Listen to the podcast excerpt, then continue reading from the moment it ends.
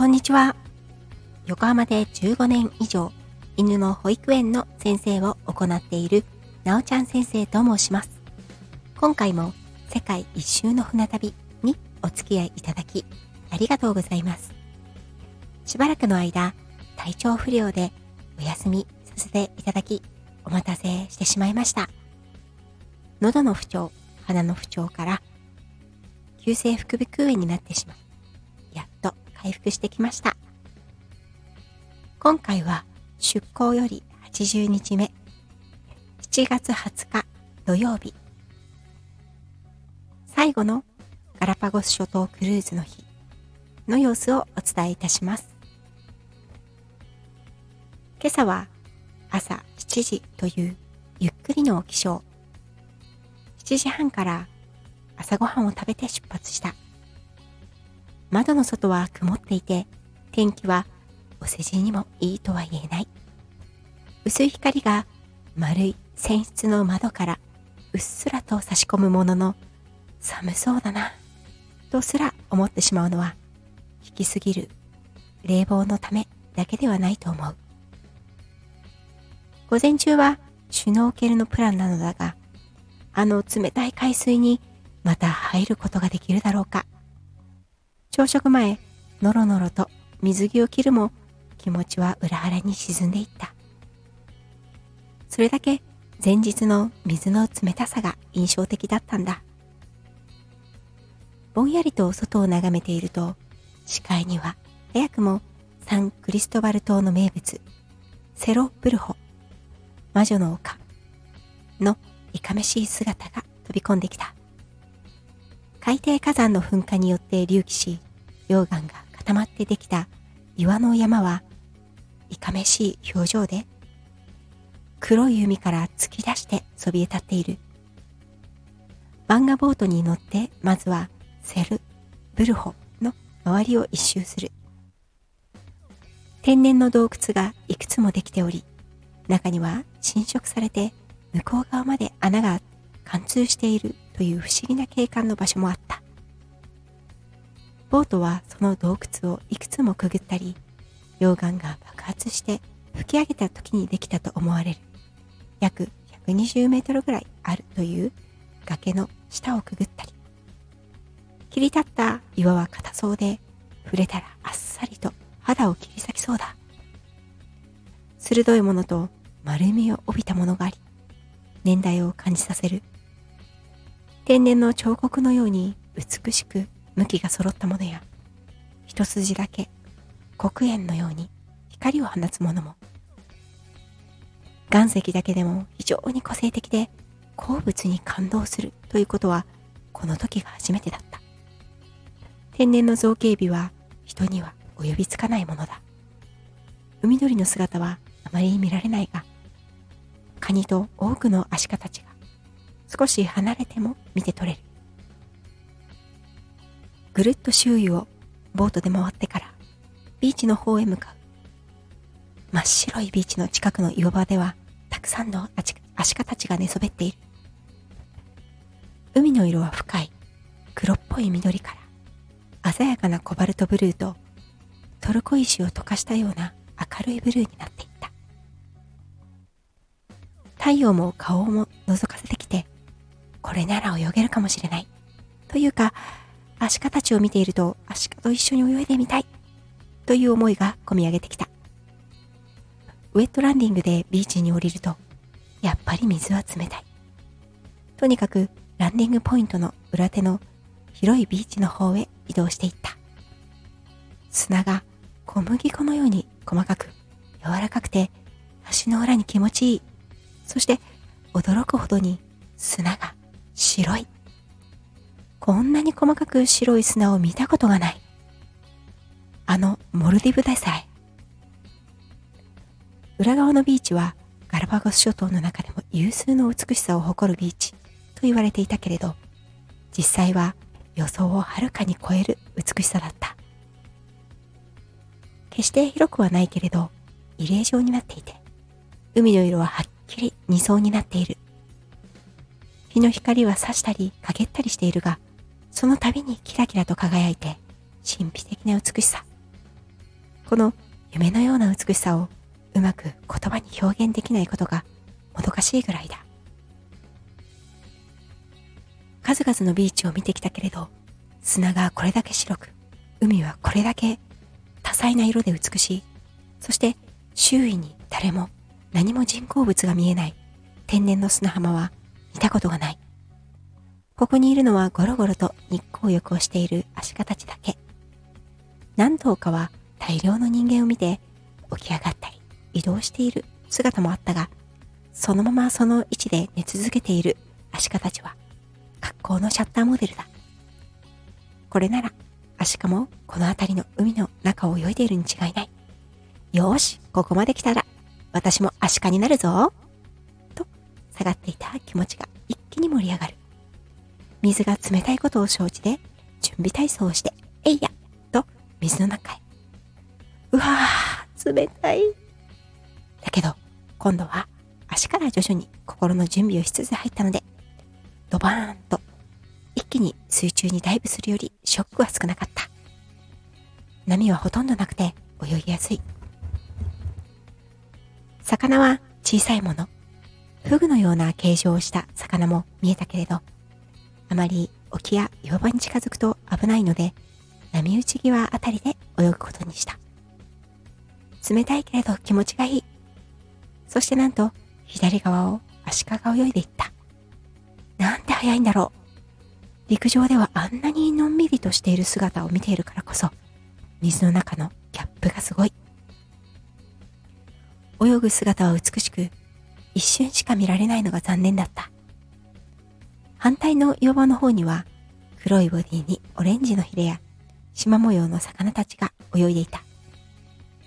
海で泳いでいたのは正味30分ぐらいで、やはり冷たい水のせいで耳が痛くなってきてしまい、陸に上がることにした。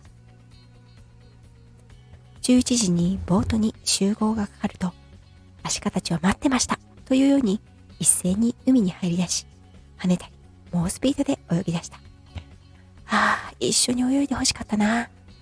でも、アシカたちからしたら、たくさんの日本足がぷかぷか海の中にいる時に、一緒に海の中になんか入りたくないよね。明らかに、よし、あいつら終わったな。そろそろ行くか。という感じだったもんね。ごめんね。君たちの秘密のビーチにお邪魔しました。ありがとう。名残惜しさもそこそこに部屋に帰ってシャワーを浴び、着替え、荷造りをして、最後のレストランで昼食。冷えた体に熱々のピラフが美味しかったな。そしてサンクリストバル島の最初に飛行機に降りてエクスプローラー号に乗った桟橋へと私たちは戻っていきました。40分ぐらい国立公園インタープリテーションセンターを見学しました。博物館というから期待していたものの、かなり簡素で小さな建物でした。大きなプレートに島々の地図とどんな生き物が住んでいるのかをイラストで描いたデフォルメされた地図があって、一目でわかりやすくて可愛い。北の方の島にはフラミンゴやクジラ、そしてペンギンが見られるということだけれど、それは1週間以上のクルーズでないとたどり着けない島々。ここまで来たのにとっても残念だ。固有種のペンギンたち見たかったな。そんな気持ちは次に入ったフロアで凍りついてしまった。リモーションセンターの奥のゾーンでは、このガラパゴス諸島の環境破壊や様々な薬品による奇形の動物たちの問題が取り上げられていた。言語はわからないけれど、写真やイラストで十分に伝わってくるものがある。人が持ち込んだたくさんの動植物や生活する上で出る生活排水、森林伐採、漁や農業による生態系の破壊。人間はどうしてこの島に来てしまったんだろう。人がいてはいけないと思わせる土地を踏んだのは初めてだ。私が大好きな人が持ち込んだ犬たちが固有種のイグアナをく加えて振り返っている写真には心臓がわしづかみにされる気分だった。人間でいてごめんなさい。ぽつりと写真たちにつぶやいて、その場を後にしました。その後は港の近くで1時間ほどのショッピングタイム。このバケハリマノーレ村もたくさんの人が住み、それなりの建物が立ち並び、犬たちの姿もたくさん見られる。船に乗っている友人から頼まれたピンバッジを彼女の分と私の分、二つ購入した。最後の目的は空港からこの島に来た時に見えた小さなこの土地のパン屋さんだ。人の住むところパン屋ありという格言を私はこの旅で実感していた。ある。きっとある。ガラパゴス諸島のパン屋さんのパンを絶対にゲットしたいと探していると何やらいい匂いが。これはと思って匂いの方に歩いていくとやっぱりあったパン屋さんだ。もはや私は匂いでパン屋さんを探すというスキルを身につけたのだろうかとなんだか感動してその小さなパン屋さんに恐る恐る入ってみた。焼きたてのパンがカウンターの奥で焼かれていてどんどん出てくる。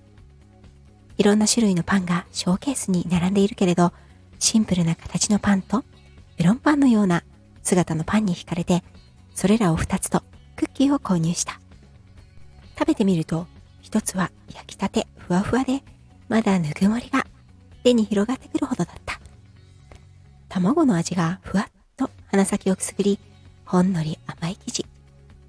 オレンジピールか何か入っているのかな爽やかな柑橘系の香りがする。キューバで食べたパンにも似ているけれど、あんなにしっとりはしていない。メロンパンの形をしたパンは、もちろんメロンパンではないのだけれど、甘食とメロンパンの間みたいな味だ。こちらも卵の風味を強く感じる。もしかしたらこの辺を走っている自撮りの卵なのかな。エクスプローラ号のパンもとても美味しかったし、このツアーのパンレベルがとっても高かった。パンをつまみつつ、ブラブラ空港へ。風と大地と空気との匂いを体に染み込ませるように。ここには二度と戻らないから。空港にあった売店、免税店のようなところで絵はがきとエクアドル産のコーヒー豆を買った。このコーヒーが記憶に残るほど美味しかったのは数ヶ月後にわかることだ。30分遅れで飛行機が到着し、私たちはエクアドル・グアヤキルへ戻った。さよならガラパゴス。ああ、本当にお別れだ。さようなら、神秘の島々。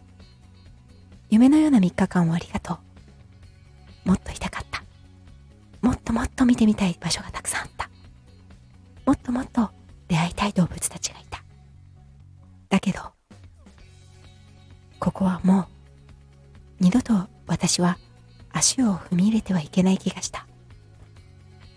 ここは生き物たちの最後の楽園。人間は不要だ。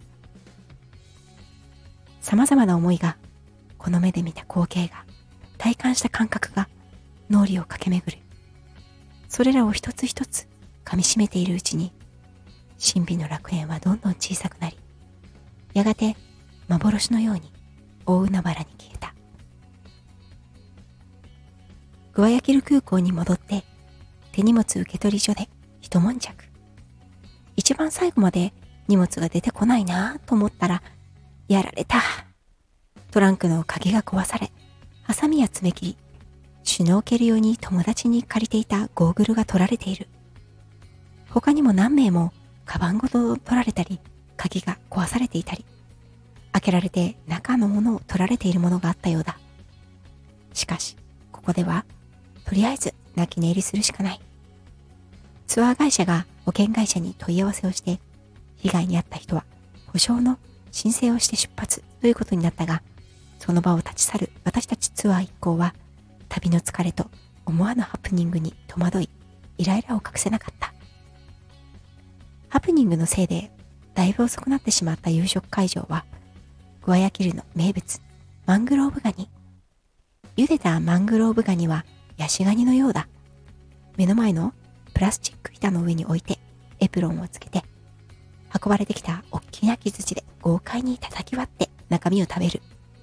そこら中カニだらけだ。でもこれ、イライラしていたツアーメンバーには学校のストレス発散になった。必要以上にカニを叩き割る姿があちこちで見られた。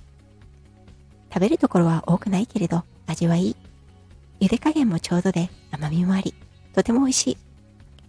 2匹目はガーリックソテーされた？カニだったけれど、私はシンプルな塩茹でが好きだな。最後にカニの出汁で炊いたピラフが出てきて、これはもう絶品だった。